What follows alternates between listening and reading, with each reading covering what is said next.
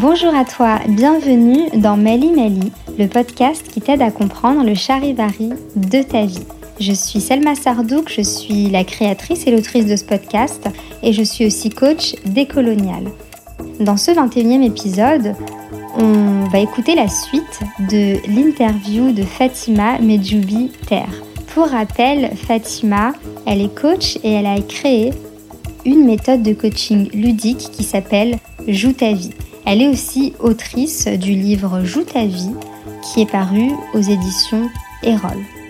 Avec Fatima, dans cet épisode, tu vas nous entendre parler de la situation actuelle du système, de la transformation du système, et puis elle va nous parler de ce qu'elle pressent pour la suite des événements. Je te souhaite une très bonne écoute.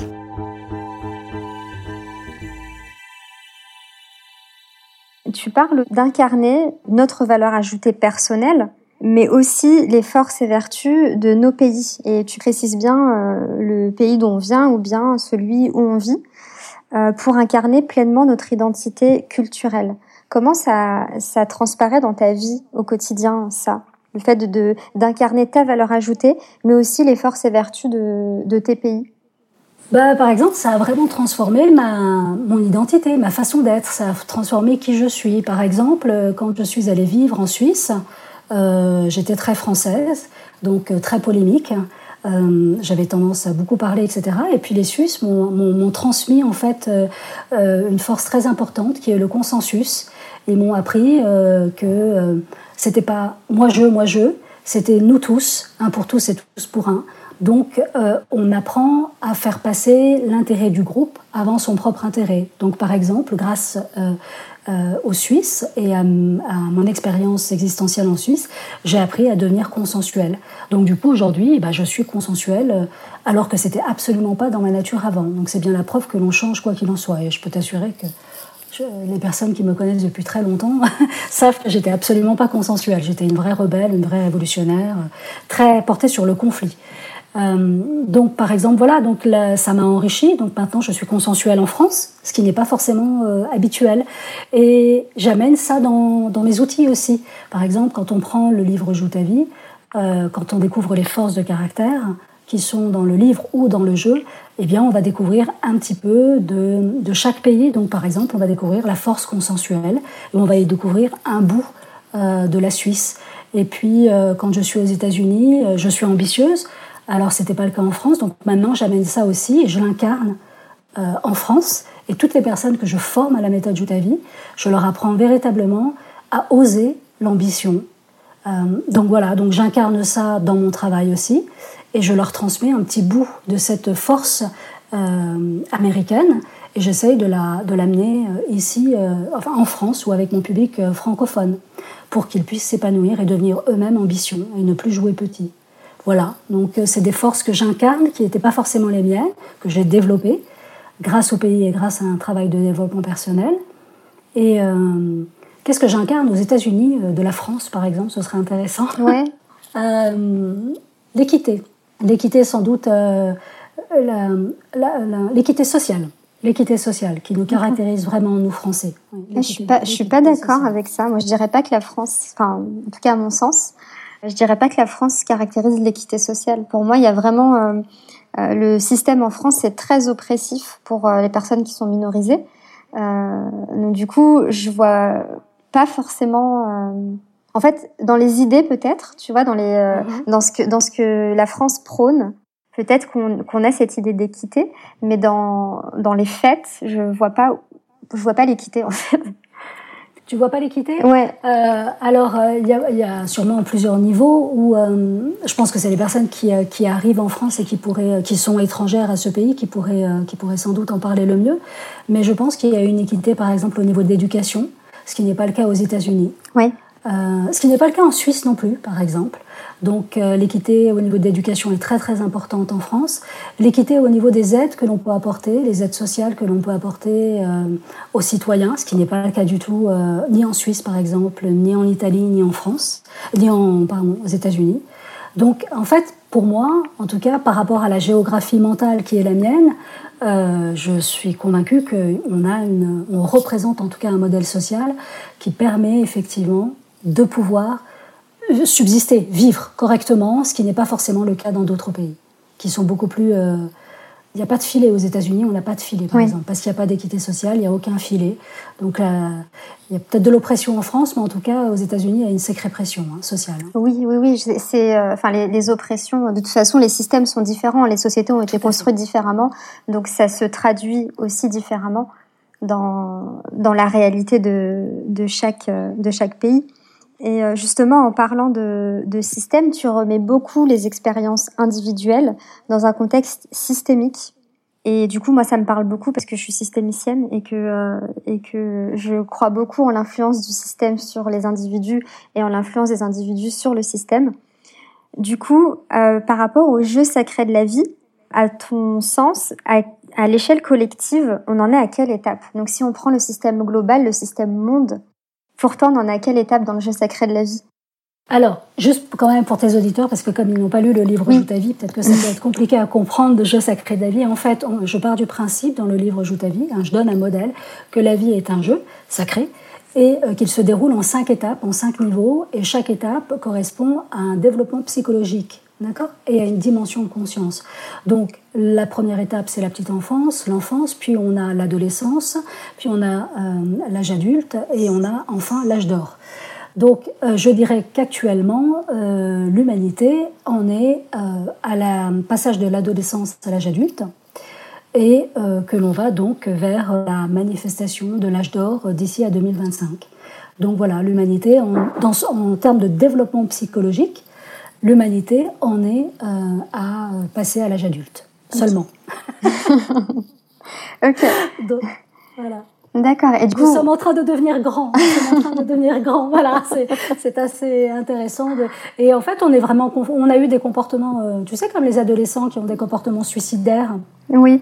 Rebelles, suicidaires, je fous le feu à la planète. Euh, fuck le système, euh, euh, tout ça. Alors donc ça, ça a été nous pendant l'humanité, hein, pendant des années. Donc on l'a bien vu. Hein, D'ailleurs, ça, on l'a vu, hein, ne serait-ce qu'au niveau écologique, on a eu des comportements euh, véritablement suicidaire. Notre planète, c'est notre habitat. et on s'est comporté comme des enfants euh, gâtés, pourris, et comme des ados suicidaires à un moment donné. Et on s'est dit, bah, tu sais quoi, non mais la planète, on s'en fiche, hein, on peut même euh, la brûler, la foutre à feu à essence, ça pas, ça pas. Euh.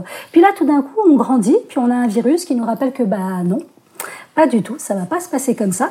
Euh, il va falloir grandir, il va falloir prendre vos responsabilités et euh, donc voilà. Donc on en est à cette étape-là de notre développement psychologique en tant que collectif hum, humain de devenir des adultes et de prendre nos responsabilités. Et, tu penses qu'on est plutôt à la fin de l'adolescence ou, euh, ou au milieu? non, non, l'adolescence, ça y est, euh, c'est terminé. On est vraiment rentré dans l'âge adulte. Euh, et je dirais qu'on est plutôt à la fin de cette étape-là. Et euh, en fait, c'est l'arrivée du virus qui, qui a vraiment permis de, de, de, passer à la dernière étape, la dernière phase de ce développement psychologique-là. et je, je dirais que d'ici un, un, un an ou deux ans, on passera dans l'âge d'or. D'accord. Ouais on deviendra une belle, euh, belle humanité, une divine humanité. On aura compris enfin euh, l'essentiel de, ce que l'on est, de qui on est, de notre nature, notre vraie essence, et puis on, s'attachera à l'incarner sur Terre. Donc ça fera un joli paradis. Ok, mais c'est super, tu es très optimiste pour, euh, pour la suite. Euh, oui. Ouais. c'est pour ça que c'est pour ça, c'est pour ça qu'il faut jouer sa vie. C'est pour ça que, comme pour revenir à ta question par rapport à la plus-value justement, c'est pour ça que chaque pays, chaque individu, à l'intérieur de son propre système, doit vraiment euh, incarner le plus possible ses propres valeurs euh, pour euh, pour pour les faire briller dans le monde, pour qu'à un moment donné, on puisse quand même peut-être décider de choisir euh, les meilleurs et de faire un joli melting pot et de dire ben on va garder telle valeur, telle force, telle vertu parce qu'effectivement ça c'est euh, c'est c'est bon pour le développement de l'humanité, c'est euh, bon pour euh, la vie sur terre, etc. Donc voilà, donc d'où l'intérêt de, de se manifester. C'est très important de se manifester, d'apporter sa, sa valeur ajoutée dans le monde. Actuellement, c'est essentiel. C'est nous hein, qui construisons le monde. Le monde est le reflet de qui nous sommes. Donc c'est le moment de briller, c'est le moment ou jamais de se montrer. Super, c'est un très beau message. Et du coup, euh, on a besoin de quoi collectivement pour passer à la prochaine étape? Euh, On a besoin de jouer le jeu, ça c'est certain. Ça dépend pas de nous en fait, il y a un timing. Alors ça, c'est quelque chose qui plaira sans doute pas. Moi, ça m'a pas plu parce que je suis pas du genre à me soumettre facilement. Mais euh, en fait, jouer sa vie, une autre chose, en fait, que ça signifie aussi apprendre à jouer avec la vie et, la vie joue avec nous également. Et donc, en fait, il y a un timing qui ne nous appartient pas dans ce jeu sacré de la vie. Donc, les étapes, en fait, euh, les changements de paradigme et chaque étape que l'on traverse, le basculement, ne nous appartient pas. J'ai envie de dire que c'est à un moment donné, quand il y a suffisamment de personnes, quand on est suffisamment nombreux et qu'il y a une bascule qui s'opère, naturellement en fait. Voilà, c'est un phénomène naturel. En fait, le développement psychologique, de toute façon, chez l'individu, c'est un phénomène naturel. Euh, et on passe d'une étape à une autre quand on a appris ce que l'on devait apprendre en lien avec cette étape de notre développement psychologique. Tu vois, un, adolescent, enfin un enfant devient un adolescent et euh, il n'est plus un adolescent, il devient un jeune adulte quand il a terminé euh, l'apprentissage et surtout le développement aussi même au niveau du cerveau, etc. Donc euh, c'est peut-être un peu confus ce que je suis en train d'expliquer là, je ne sais pas, mais en fait c'est c'est un timing en termes de développement psychologique, ça c'est une chose, mais il y a aussi pour le collectif humain l'idée que, à mon avis, c'est quand tu auras un nombre suffisant de personnes, la bascule s'opérera pour que un nouveau monde puisse vraiment exister et que l'ancien, on lui dise finalement bye bye avec euh, sans regret, on va dire. Donc il faut un, certain nombre de personnes, je dirais, et la, bascule s'opérera naturellement. Mais euh, et après c'est un timing euh, un peu divin qui ne nous appartient pas. Voilà. Donc ça, c'est à ça qu'il faut se soumettre. C'est une règle du jeu. C'est pas forcément euh, ce qu'il y a de plus agréable, mais euh, pour ceux qui aiment contrôler en tout cas. Du coup, euh, moi je suis d'accord avec ce que tu viens de dire. C'est quelque chose qu'on voit beaucoup en termes d'inconscient collectif. C'est-à-dire qu'il y a des choses qui sont inscrites dans, dans l'inconscient collectif. Et il y a des, par exemple, il y a des croyances que qu'on va avoir sur soi qui nous viennent de l'inconscient collectif. Euh, donc mhm. typiquement quand il y a quand il y a eu euh, des, euh, des oppressions etc on peut on peut avoir une image de soi qui est mésestimée parce que dans l'inconscient collectif l'image qu'a enfin qu'ont les personnes qui qui viennent de nos lignées sont sont erronées ou ont mhm. été mésestimées par le passé et du coup, pour pouvoir changer l'inconscient collectif, on a besoin que euh, il y a un maximum de personnes qui soient conscientisées et qui se déconstruisent petit à petit en fait. Et, euh, et plus on va on va changer euh, on va changer ça, donc on va apaiser déjà euh, émotionnellement, euh, euh, parce que c'est du, c'est, c'est, pas facile. Hein, on a besoin déjà de s'apaiser émotionnellement, et puis ensuite on a besoin d'outils aussi pour pour pour pouvoir rêver grand, comme tu dis, et, et pour pouvoir modifier les, nos façons de penser, nos, nos croyances, nos cartes du monde.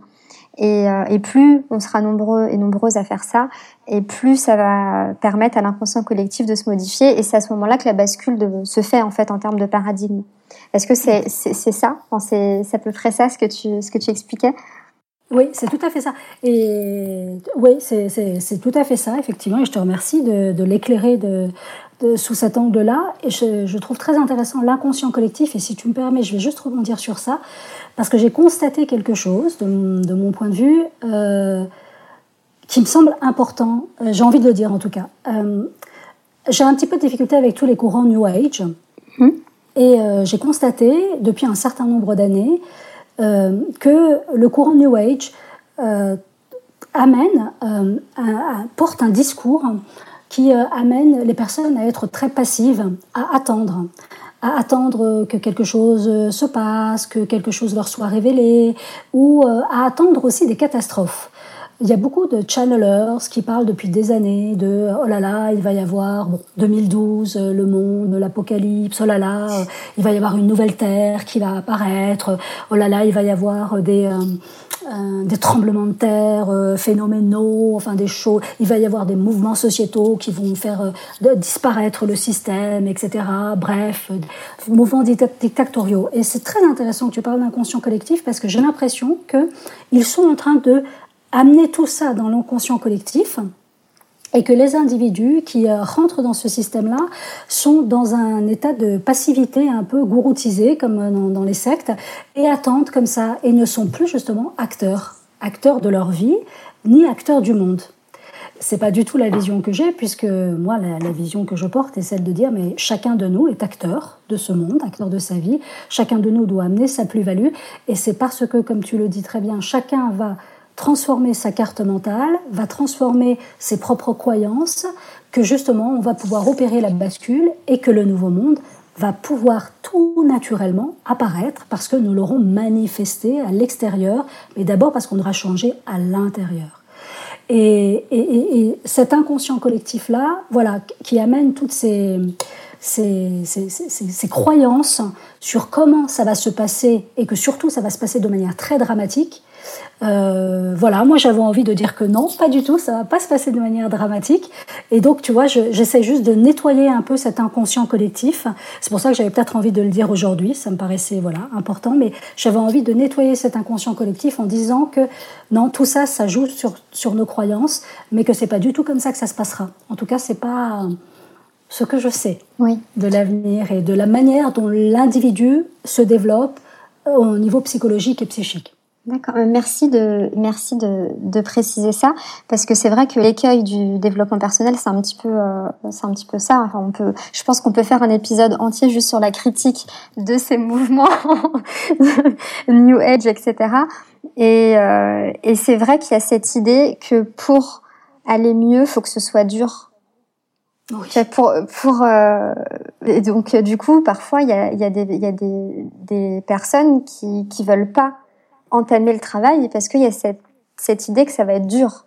Alors Exactement, que, oui. que on parle de travail, travail de développement personnel. C'est ça. Mmh. Exactement. Mais du coup, c'est vrai qu'il y, y, a toujours euh, il y a cette idée et c'est assez ancré. Euh, et je l'entends aussi beaucoup que euh, bah, de toute façon, travailler sur soi, c'est dur. Que pour qu'il y ait un changement, il faut qu'il y ait quelque chose de très très difficile parce que du coup, bah, ça amène la résilience, etc. Il y a, il y a beaucoup cette idée que mmh. et donc euh, du coup moi aussi ça me gêne parce que euh, parce que bah non en fait on peut changer et ça peut être euh, ça, ça, ça, peut être difficile parfois on a on a besoin aussi que ce soit difficile pour comprendre certaines choses mais c'est pas obligé c'est pas obligatoirement difficile et je pense que c'est important de c'est important de le dire. Et c'est pas parce qu'on a vécu quelque chose de difficile qu'on va forcément avoir des conséquences de cette chose-là toute sa vie. C'est aussi important de de dire ça parce que j'ai l'impression que là le actuellement on parle beaucoup de de trauma de de de résilience de choses très de de choses comme ça. C'est les les thématiques qui sont un petit peu à la mode en ce moment mais on dit jamais que c'est pas parce qu'on a vécu un événement traumatique qu'on va forcément se trimballer un traumatisme toute sa vie. Ça, on l'entend pas, alors que non, pourtant c'est le cas. Oui, c'est pourtant, oui, tout à fait. Et on peut même grandir après un trauma. C'est le principe de croissance post-traumatique. Tout à fait. Très, très, très important. Tout à fait. Et donc, du coup, je pense que c'est important aussi de remettre un petit peu, euh, un petit peu de l'ordre dans tout ça et puis de, de porter ce message que c'est pas parce que euh, dans l'inconscient collectif, ou en tout cas dans le message général qu'on entend aujourd'hui, il y a cette idée que faut nécessairement que ce soit dur pour qu'on puisse avancer ou pour qu'on puisse tourner une page ou pour qu'on puisse changer les choses, que c'est forcément vrai et que euh, il y a des façons de faire autrement. Et donc du coup, toi, ce que tu proposes par le jeu, et donc ça, ça amène euh, une dimension qui est, complètement différente que euh, que, bah, que, la tendance actuelle. Tout à fait. Ça permet le jeu en fait, c'est un, biais très intéressant parce qu'il permet de dédramatiser les enjeux. Et actuellement, on a besoin de dédramatiser ce qui est en train de nous arriver euh, à échelle individuelle et collective. Donc euh, oui, le jeu me paraissait euh, être le meilleur moyen de pouvoir faciliter et accélérer notre ascension au septième ciel, notre épanouissement à échelle collective. Donc euh, c'est pour ça que je suis heureuse d'amener les gens à jouer leur vie plutôt qu'à leur dire vous allez faire un travail de développement personnel, ça va être dur, laborieux, vous allez souffrir. Non, au contraire, euh, ce, qui, ce qui ressort de cette méthode-là, justement, autant pour ceux qui, qui sont coachés que pour ceux qui coachent, qui l'utilisent pour, euh, pour accompagner les, les individus ou les organisations, c'est la notion de plaisir. C'est incroyable le plaisir qu'ils prennent en fait ils s'aperçoivent qu'en fait c'est très agréable de jouer sa vie et que surtout ça peut aller, euh, on peut s'épanouir beaucoup plus vite que ce qu'on imagine en fait et qu'on n'a pas besoin de souffrir. Non, on n'a pas besoin de souffrir. Ça peut être facile. Il faut le vouloir, s'amuser à, vouloir jouer sa vie. Je te remercie Fatima pour, euh, pour, cette, euh, pour cette interview. J'ai été ravie d'échanger avec toi. Est-ce qu'il y a quelque chose que tu as envie d'ajouter avant, de, avant de, terminer? Bah, je te remercie déjà de cette occasion, de cette opportunité que tu m'offres, de voilà, d'avoir partagé mon, mon message. Ce que j'ai envie de partager, c'est à tous les auditeurs, tous ceux qui écoutent, soyez vous-même, soyez divin. Parce que euh, c'est grâce à vous, grâce à chacun de vous, à l'incarnation de vos forces et de vos vertus, euh, qu'un nouveau monde pourra enfin émerger. Donc euh, plus nous serons nombreux, plus la bascule opérera rapidement. Donc allez-y, venez, rejoignez le mouvement du bonheur et de la divine humanité. Merci Fatima. Merci à toi. Merci d'avoir écouté cet épisode jusqu'au bout. Si tu souhaites te procurer le livre de Fatima, je vais te mettre le lien dans les notes de l'épisode et puis je vais aussi mettre le lien de son site internet si tu veux le consulter pour en savoir plus. Si cet épisode t'a plu, je t'invite à le partager autour de toi et euh, ou à mettre un avis 5 étoiles et un commentaire dans Apple Podcast. Je te dis à très bientôt pour la suite de Mali Mali.